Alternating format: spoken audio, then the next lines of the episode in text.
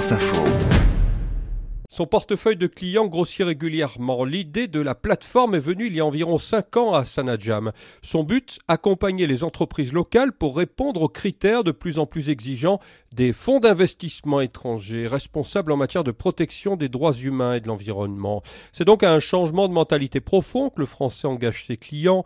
Il s'agit déjà de tordre le cou aux idées reçues comme en matière d'agriculture où limiter le recours aux pesticides ne fait pas forcément baisser le rendement des terres, dit-il. On pense que euh, changer euh, la manière euh, de produire avec moins d'intrants chimiques, ça va être plus cher et moins productif, ce qui est à mon avis faux. Si on regarde sur le long terme, ces terres vont être complètement inutilisables sur plusieurs années et donc du coup le fermier ne pourra plus produire sur une période de 5, 10, 15 ans parce que ces terres, il faudra les laisser se reposer pour qu'elles soient capables de se régénérer et reproduire. Manioc, noix de cajou, mangue, banane, poivre, le Cambodge fait partie des pays émergents à exporter la plus grande partie de leur production agricole. Dans un secteur morcelé en petite propriété familiale. Le pays vend aussi à l'étranger plus de 600 000 tonnes de riz chaque année.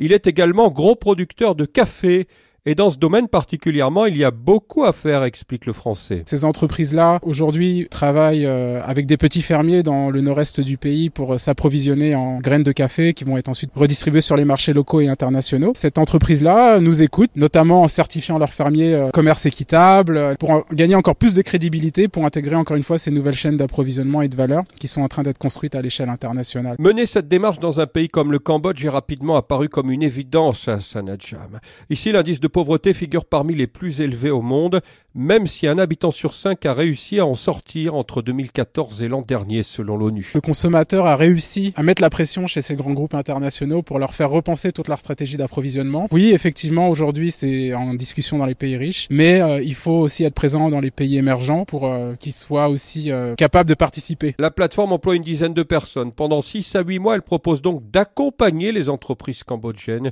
quelle que soit leur taille et leur nature. Toujours classé par les Nations Unies parmi les pays les moins développés grâce à cette montée en gamme en agriculture, mais pas seulement, le Cambodge paraît donc en bonne voie pour se défaire de ce statut dans les prochaines années.